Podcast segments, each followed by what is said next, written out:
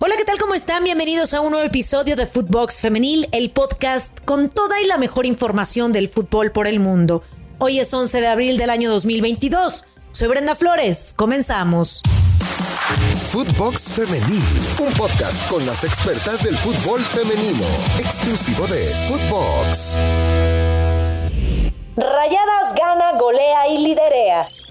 Rayadas sigue en plan grande y a pesar de contar con un plantel mermado por las bajas de sus jugadoras seleccionadas, esto no les impidió sumar una goleada más a su cuenta en el torneo, pues derrotaron 6 por 1 a León en duelo pendiente de la jornada 9. Al minuto 11, la pandilla no tardó en hacerse presente en el marcador, pues Daniela Solís remató dentro del área para el 1 por 0. Posteriormente, al 26, Nicole Pérez aumentó la ventaja para las albiazules con un disparo dentro del área. Previo al descanso, Solís mandó un doblete con un disparo directo al arco para el 3 por 0 lapidario para la fiera al medio tiempo. En el complemento, Cristina Burkenroth marcó el cuarto y después Diana Evangelista aumentó la diferencia que ya era prácticamente inalcanzable para las verdes. Aún así, Daniela Calderón en un cobro de tiro de castigo pudo hacerle daño a las rayadas y hacer el marcador un poco más decoroso en esta noche de lunes, que fue una de las más complicadas para las dirigidas por Adrián Martínez. Sobre el cierre del encuentro, al minuto 77, Desiree Monsiváis hizo lo propio para firmar la goleada 6 por 1. La pesadilla no terminó ahí para León, porque sobre los últimos minutos del partido se quedó con una jugadora menos tras la expulsión de Diana Sánchez. Al término del encuentro habló Eva Espejo, quien se mostró contenta y tranquila ante la victoria. Pues efectivamente estoy contenta. Eh, primero porque nos prometimos como equipo ser competitivos, ser todos los elementos que conformamos este equipo, eh, ser lo más competitivo posible para este torneo y creo que estamos llegando a ese nivel eh, donde todas creo que podemos eh, sustituir a una u otra jugando como somos, cada quien sin perder sus características eh, y, obviamente generando y respetando el, modelo de juego. Así es que creo que estoy contenta. Obviamente siempre hay cosas que mejorar. Uno siempre tiene que, ver pues esas áreas de mejora a pesar de, a pesar de los resultados. Y, bueno, ahora la tarea más importante es mantener la cabeza eh, en donde debe de estar, que es en, cumplir el objetivo de volver a ser campeones. Adrián Martínez, técnico Esmeralda, también dio sus impresiones del encuentro. La verdad que el equipo ha tenido muchos altibajos. Hemos ahí a veces eh, tenido muchas dudas de lo que de lo que se debería de hacer en la cancha. Al parecer en la semana estamos seguros de lo que de, las cosas que tenemos que hacer. Y sin embargo bueno pues a la hora de, los partidos nos ha costado nos ha costado lo, lo, lo, que planeamos no que tampoco es tanto pero yo creo que, que, es eso no y bueno el análisis ha sido así. Eh, un equipo que quiere un equipo que, que lucha unas jugadoras que se entregan pero que al final bueno pues no no acabamos de, de de encontrar eh, y sobre todo la, la, eh, la, agresividad con la que a mí me gustaría que, que se jugara, ¿no? Obviamente, futbolísticamente hablando. Con este resultado, Rayadas llegó a 39 unidades para seguir en la cima, mientras que León se quedó con 12 puntos en el lugar 13. Para la próxima jornada, la pandilla visitará a la Noria para medirse a Cruz Azul. En cambio, la Fiera visitará al Atlético de San Luis. Para la historia. Eva Espejo volvió a hacer historia con rayadas. Con el triunfo conseguido frente a León, la entrenadora albiazul se convirtió en la primera mujer en conseguir 100 triunfos en la Liga MX femenil, sin contar la Copa. Los triunfos de Eva Espejo se dividen de la siguiente manera en sus 159 partidos dirigidos. 72 victorias con Pachuca y 28 con Rayadas, de las cuales 91 han sido por liga y 9 han sido en liguilla. Además, ha conquistado dos títulos en la femenil, la Copa del 2017 con las Tuzas y el Campeonato de Liga en la Apertura 2021 con Rayadas. Puebla y Veracruz han sido los clubes que más le ha ganado la entrenadora albiazul con seis triunfos. Le siguen Atlético de San Luis, Atlas, Juárez, León, Morelia y Necaxa con cuatro festejos, mientras que a Chivas, Lobos, Mazatlán, Querétaro, Santos y Tigres les ha superado en tres ocasiones. Y por último, ya ha vencido a Rayadas, su actual equipo, y a Pachuca, su ex club, en dos ocasiones.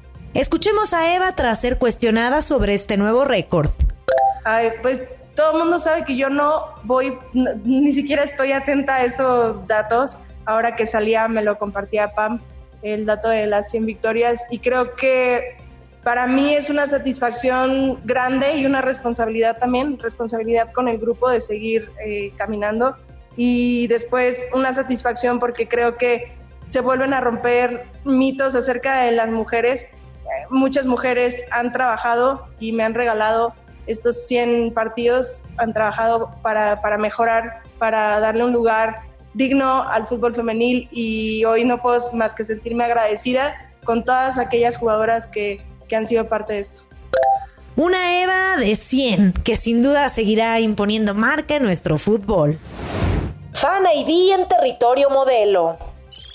Santos recibe este lunes a las Águilas del América en la cancha de Torreón para el juego pendiente de la jornada 9. Sin embargo, habrá un requisito particular que todos deberán de anticipar para que su asistencia sea válida. Todos los espectadores que estarán en la tribuna deberán de presentar en la entrada su fan ID, identificación que la liga empezó a implementar tras lo ocurrido en la corregidora, mismo que estará vigente también para el circuito femenil, y el primero en solicitarlo por medio de un comunicado para este encuentro han sido las guerreras. Día de partido para las guerreras. Es importante actualizar tu Fan ID para poder ingresar al estadio. Somos un territorio seguro, se lee en el comunicado que Santos compartió en su canal oficial. Para este partido, las guerreras se sitúan decimocuarto lugar con 11 puntos, mientras que América ya clasificó a liguilla. Por ahora es cuarto lugar con 29 puntos. Mucha acción. Aprovechando el parón por fecha FIFA, la Liga MX acomodó los partidos pendientes de la jornada 9 en la Liga Femenil en estos días. Encuentros además con muchas expectativas, donde algunos de ellos se podrían jugar su clasificación. Ojo, varios equipos presentan bajas por sus seleccionadas nacionales. Toluca contra Cruz Azul. El conjunto Escarlata llega a este duelo en la posición 11 con 13 unidades. Resultado de 3 triunfos, 3 empates y 6 derrotas.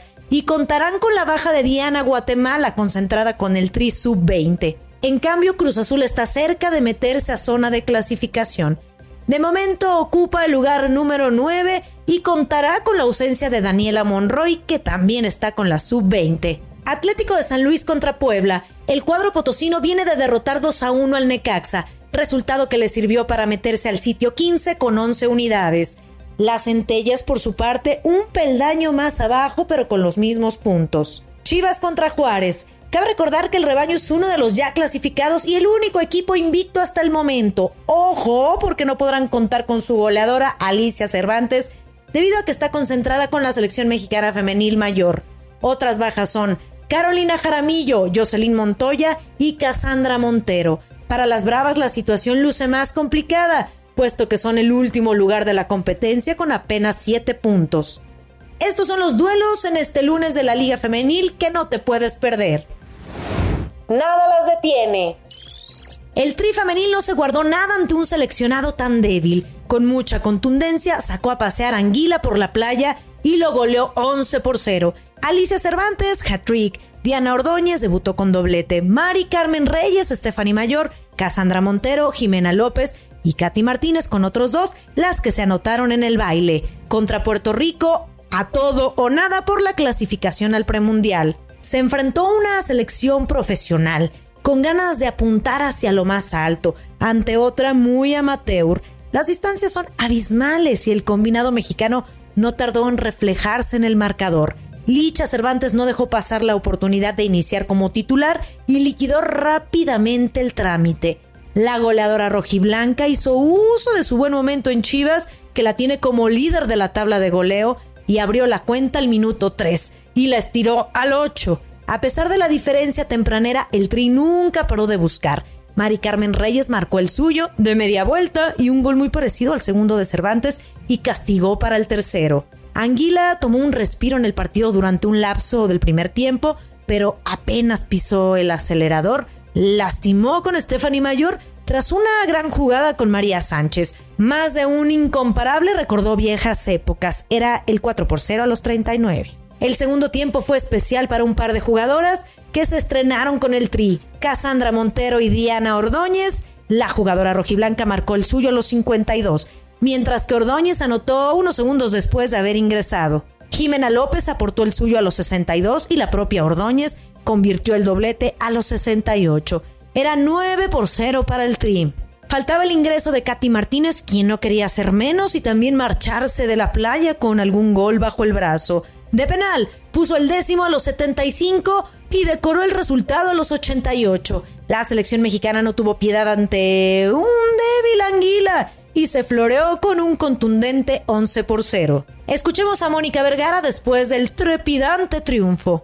Pues la verdad es que me parece que siempre que trabajas con una visión en donde todo es eh, de verdad compartido y el trabajo de equipo es lo más importante, pues empiezas a cosechar este tipo de, de, resultados. Y no me refiero al marcador, ¿sabes? Sino a las asociaciones que ya se pueden plasmar en la cancha. Cada vez hay de verdad que mejor y mayor entendimiento entre las jugadoras. Entonces eso es algo que se logra con trabajo que toma su tiempo porque es un proceso, todavía tenemos muchísimo que trabajar y que mejorar, pero como lo comenté eh, en mi respuesta pasada, eh, muy contenta con las jugadoras porque tuvieron una adaptación muy buena a la cancha, al viento, al rival y este comunicaron y pusieron en la cancha lo que se trabajó. Entonces, contentísima por eso y ahora ya pensando en nuestro siguiente partido, en recuperar a las jugadoras y pues ahora el partido de Puerto Rico se convierte en el más importante.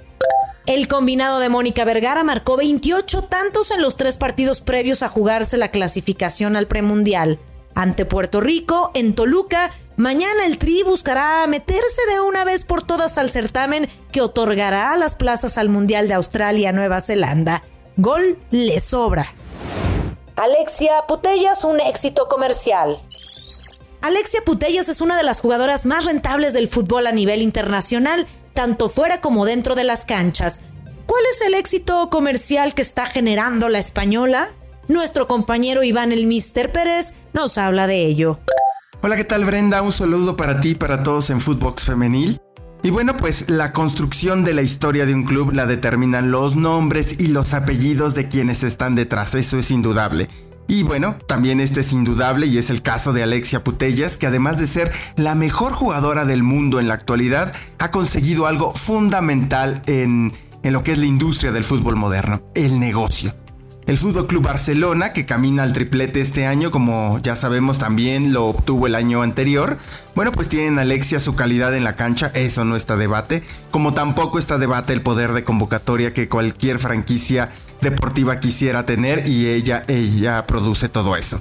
Un ejemplo es la cantidad de camisetas que ha logrado vender eh, en el pasado clásico eh, el doble que algunas figuras del equipo varonil del Barça, como Pedri, que es, eh, como también sabemos, la máxima promesa del club. En ningún partido reciente, en un clásico, Real Madrid-Barça, Barça-Real Madrid, un jugador ni masculino y por supuesto ninguna jugadora del femenil había vendido tantas camisetas. Además de la comunicación y venta de merchandise, eh, que obviamente se basa el club, eh, toda la comunicación en Putellas, quien ha reventado sin duda el mercado del fútbol femenil en el mundo, demostrando que es un producto rentable. Em, del cual se ha debatido mucho que si vende, que si no vende el fútbol femenil. Bueno, pues Alexia, a través de su calidad, a través de sus logros deportivos, a través de sus discursos y storytelling, lo ha logrado. Un ejemplo más de su popularidad es que Hace una semana aproximadamente, la compañía de seguros Allianz la fichó como una de sus embajadoras, eh, además de estar en exclusiva con DROP Collectives, que es la empresa de tarjetas deportivas y memorabilia más grande del fútbol. Este último punto me parece muy relevante porque, bueno, ya también em, todo lo que puede generar ella en términos de memorabilia, playeras, tarjetas vendidas, eh, cintas, zapatos que pueda firmar, pues ya lo miran como un negocio las empresas. Ya de alguna manera también están visualizando que ella, esta marca que ella representa, em, bueno, pues puede, puede ser muy, muy poderosa. Muchísimas gracias, los invito a escuchar Negocio Redondo, también un podcast exclusivo de Footbox. Regreso contigo, Brenda. Hasta pronto. Y no olviden escucharnos en Spotify. Califícanos con 5 estrellas. Nos pueden seguir lunes, martes y viernes. Síganos en nuestras cuentas personales, arroba BrendaFlowersR, y pueden encontrar a Footbox en todas las redes sociales. Escríbanos. Soy Brenda Flores. Hasta la próxima. Footbox Femenil, podcast exclusivo de Footbox.